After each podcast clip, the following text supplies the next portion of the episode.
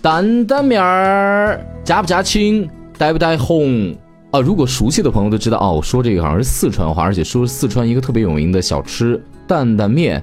为什么说是小吃呢？因为面食在四川本身非主流啊，因为本身因为本身四川这个地区它肯定是不产小麦的，主要是以吃米饭为主。呃，从今天开始呢，我想盘点几期，就是我国喜欢把面条当早点的地方。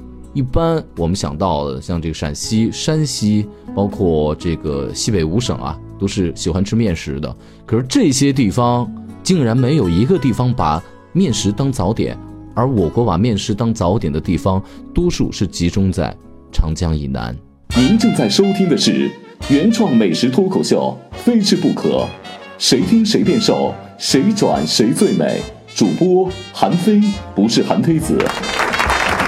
播出时间每周一、三、五晚餐六点钟，节假日除外。要是提起吃面条，大伙首先想到就是陕西、山西。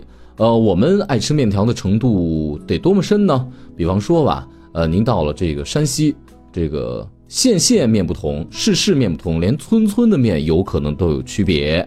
呃，比如说你娶一个山西媳妇儿啊，你让她给你做面条，这半年之内你要吃了重样的面条，退回去。当然开一玩笑啊，呃，主要想体现就是山西包括陕西面的种类极其的多，可是。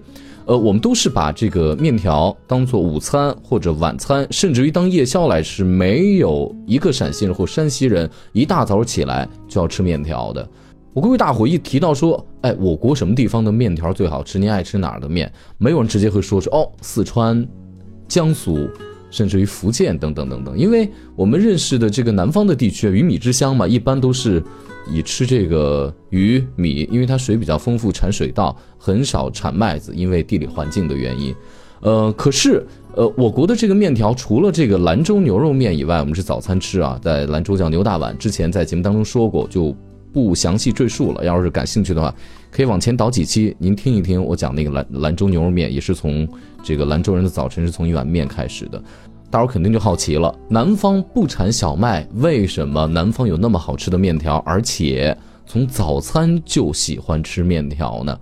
呃，一般早餐咱们都喜欢把最精致的东西放在早餐里面。呃，你比方说，呃，像我之前跟崔代元老师在聊的时候，他讲说，你看咱们中国人在吃面包的时候，没有人把面包当午餐或者当晚餐来吃。可是你真正到了欧洲之后，你发现人们正餐的主食就是面包，午餐、晚餐什么都吃。一大早起来也不见得一定得吃这个面包哈。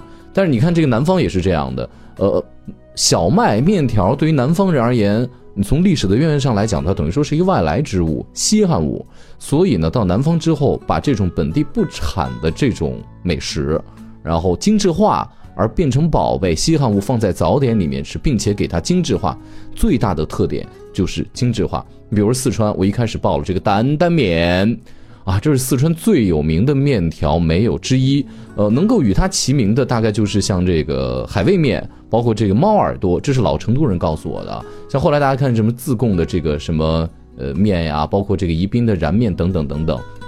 后来还流行什么甜水面呀、怪味面、担担面、担担面。呃，其实这名字呢特别的好理解，就是挑着担子卖的面，就是挑个担担，然后呢走街串巷的卖。这是最早担担面。出现的一种形式啊，它并非说像现在你到四川之后啊，这个专门有卖这个担担面的餐厅，包括在北京你吃川菜的时候，你可以在餐厅里面点上这么一小碗担担面。您记住了啊，要看这个担担面正不正宗，首先看它碗的大小。假如说给你上一大碗，这一个手都托不住，那肯定不是正宗的担担面，因为担担面就一定是小碗，这就是。很早之前定的规矩，呃，有这么几个原因吧。你像这个走街串巷挑挑着担子去卖的话，一边是一煤球炉子，这煮面的这汤在里面；一边呢是把各种小料，包括这个碗面什么搁在另外的一个担子里面。挑起来呢，大碗肯定没有小碗那么方便。另外，嗯，它算是一种小吃，而并非是像咱米饭呀、炒菜这么一种大的主食。所以说，它以小份儿、以精致就溜个缝那种感觉为主。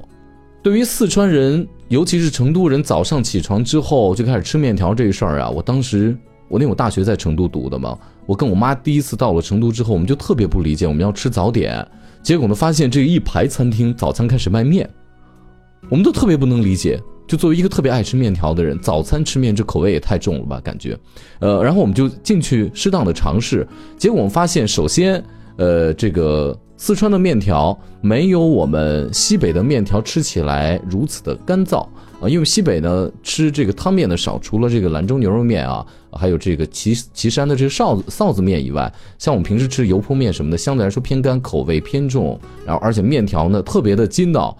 所以呢，相对来说难消化一点，早上吃这个觉得有点横，呃，我们就去尝试这个担担面，吃完之后就发现它好吃，就好吃在它本身的这个料，还有这红油的味道上，而并非面条本身。因为我们北方人通常吃的面条都是手擀面，而我们在南方吃的面条大多数都是机器压出来的，我们也叫它碱面。你到四川的面馆吃面，你就发现有这么一特质啊，它那个特点就是。呃，按两来卖，而不是像咱别的地方是啊，你给我来一碗面，大碗、小碗、中碗，呃，或者甚至有更大的，有拿盆儿、拿锅上的这种都有。在四川，这按两的，一两、二两、三两，然后呢，很少见到有人点这个四两面的。呃，我我以前在成都呢，我在我们学校旁边住的时候，楼底下就有一个特别好的面馆，早上起床你就可以去他们楼下，哎，吃一两的这个担担面，从早上一直卖到晚上。呃呃，随时想去都可以吃，因为它那个面汤呢，面里面加了很多的盐和碱，所以它那个面汤有一种独特的那个碱的那个香味儿。呃，有的时候我们觉得是面香，其实是面香和碱的那个香味儿夹在一起的。老板都会给你舀一碗那个面汤，然后你喝那面汤的时候，你又喝得出这个浓浓的碱味儿。呃，我之前第一次在吃这个成都的担担面的时候，我有一种感觉，我觉得这面条怎么感觉是生的呀，夹生。呃，其实它也并非夹生，是因为本身它加了大量的碱之后，这个面条口感偏硬，而并非像我们北方的这个呃手擀面，我们是把它揉得很筋道，呃，就是没有一种夹生的感觉。我想那细面吃在嘴里怎么硬硬的那种感觉。你像成都人在吃这个面条的时候呢，他还有一些特别的讲究，比如说，呃，这跑堂的伙计问你就加不加青，带不带红，呃，加青的意思其实就是最后给你出品的时候，这碗担担面上面撒不撒这点葱花。然后带不带红，就是有的人不爱吃辣，加不加红油？一般在四川吃面条的时候呢，里面是不搁像我们西北那油泼辣子，而是搁红油。那这个红油呢是通常会用几种不同的辣椒，里面有的辣椒是负责香的，有辣椒负责辣的，有有有的辣椒呢是负责这个颜色漂亮的。这一碗红油浇在上面，还有缺不了是什么？缺不了四川的芽菜。芽菜在四川的这个各种小吃当中。啊，担当着一个非常重要的一个角色。你比如说，这芽菜可以用来直接跟肉末炒，芽菜呢跟肉末炒了之后呢，直接可以包包子去蒸。呃，它有一种独特的香味。它见了这个肉之后呢，它会变香。你要单独是白嘴吃这刚刚腌好这芽菜的话，在嘴里呢本身口感是有点脆发梗。然后呢，关键它那个气味是腌完之后略微有人会觉得这芽菜怎么臭臭的，但是它炒完之后一煸香，哎呦，特别的解腻，特别的香。所以担担面里面呢是缺少不了这个芽菜的。为什么说这个担担面能够成为这个成都的面条当中的一个代表性的面条呢？它比别的面更具有特点。呃，一方面是广为人知，现在大伙儿都一提起是四川的面，首先想到就是担担面，这是第一点。呃，第二点呢，有一很重要的原因是它比别的面条更精致化。你看别的面条是一两、二两、几两在成都可以买到，担担面不商量，就一小碗直接给你上来，淋点这红油。据说，是这个担担面红火的时候，挑着担子卖的时候，是在民国时期。据说，是解放之后，就逐渐的在成都就看不着了。现在在成都能够看着用担子挑着去卖的是什么？我能看到是豆花，就成都的这个这个豆腐脑。呃，然后呢，豆腐脑里面呢，因为南方豆腐脑它是咸口的，也里面可以加辣，甚至呢里面可以加点肉啊。呃，跟那种形式差不多，就走街串巷的卖。可能是因为现在已经没有了走街串巷的那种。售卖方式了，然后呢，这个担担面也正式的进入餐厅登堂入室了。你会觉得担担面显得是精致了，但是可能吃不出那种走街串巷的味道。但是作为一个外地人，因为我到成都的时候已经在餐厅里面坐下来吃了，它已经变得精致化了，登堂入室了。所以我对担担面的最记忆深的，呃，第一个就是碗小，第二个呢就是它里面红油，哎呦裹得特足，然后微辣。然后吃起来要热着吃，因为一凉的话，就吃起来辣更辣。然后呢，呃，因为碱面呢一凉之后，你会吃出那一点点面腥来。我觉得我个人的感受啊，呃，还有一点就是它里面会搁芽菜，这芽菜跟这个拌在一起，有脆脆的口感。所以说你要吃担担面的话，面本身比较硬，有一种弹牙的口感，然后你吃这芽菜呢是脆脆的感觉。那现在更讲究了，里面甚至搁点这花生碎儿，或者说搁点芝麻在里面。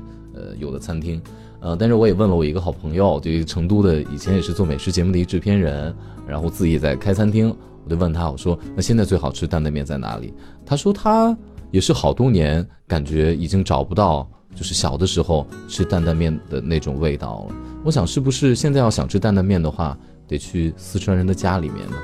尽管说极其正宗的担担面，以我个人的经验，已经追溯不到它应该符合什么样的味道类型标准等等等等，我已经没有办法去给大家一个特别明确的标准了，因为只有呃。年纪极其大的这个老成都人能够给你一个非常明确的标准，呃，但是呢，我觉得能够确定的就是面条。你看，我们早餐吃面条的北方的地方，除了兰州这个牛肉面的这以外呢，好像没有，包括陕西。但到了南方之后，到西南，到四川，到成都。它已经明确的精致化了。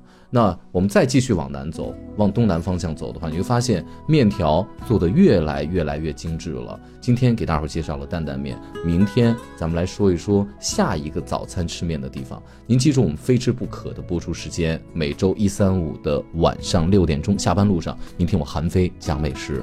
下回再见。您正在收听的是原创美食脱口秀，非吃不可。谁听谁变瘦，谁转谁最美。主播韩非不是韩非子，播出时间每周一、三、五晚餐六点钟，节假日除外。